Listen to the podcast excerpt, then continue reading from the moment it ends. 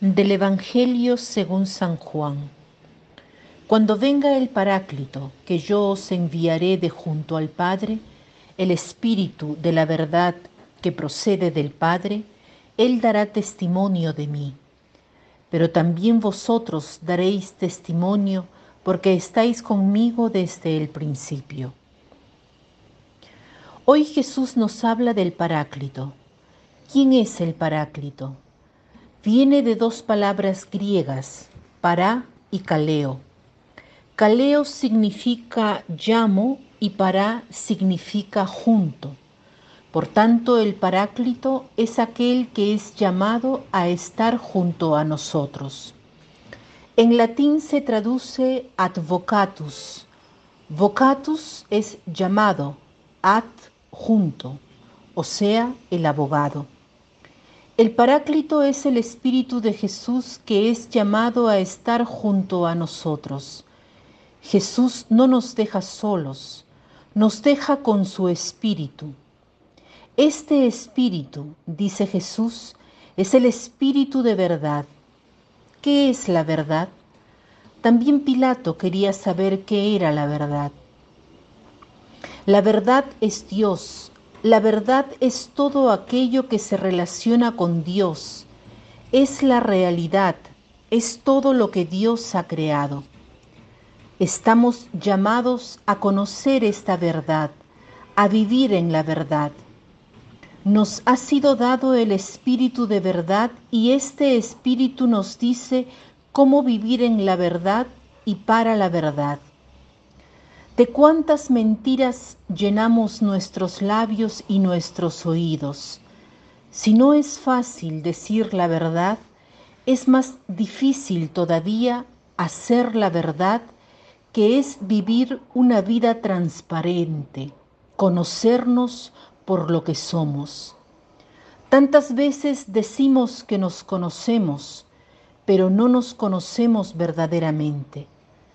Hay un modo autorreferencial de conocernos y un modo teocéntrico de conocernos.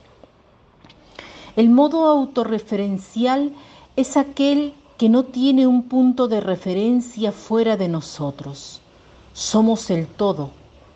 Significa ver nuestros lados oscuros con miedo, buscando camuflarlos, cubrirlos, que nadie los vea con miedo a que nos desenmascaren, a que conozcan nuestros puntos débiles de los cuales nos avergonzamos.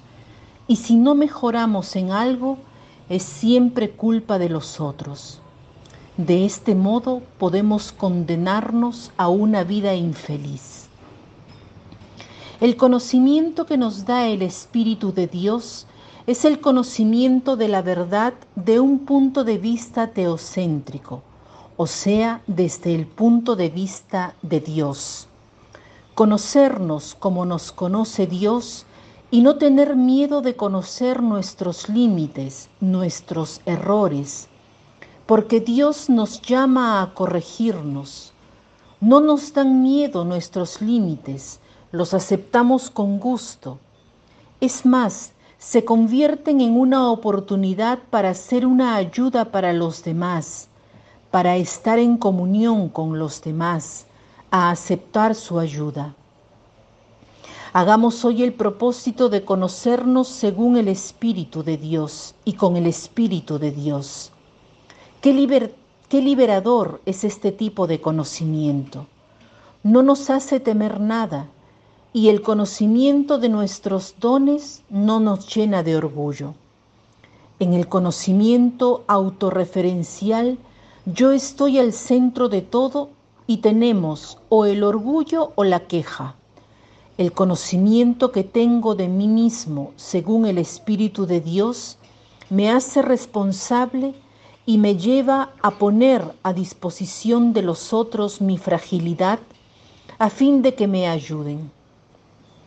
Hagamos hoy el propósito de dejarnos conocer por el Espíritu de verdad, de aprender a decir la verdad y a hacer la verdad. Conocernos sin tener miedo de nuestro lado oscuro y sin llenarnos de orgullo de nuestro lado positivo. Para terminar, les cito un pensamiento que dice así. No estamos llamados a ser perfectos, sino a perfeccionarnos. No estamos llamados a ser perfectos, sino a perfeccionarnos. Que tengan un lindo día.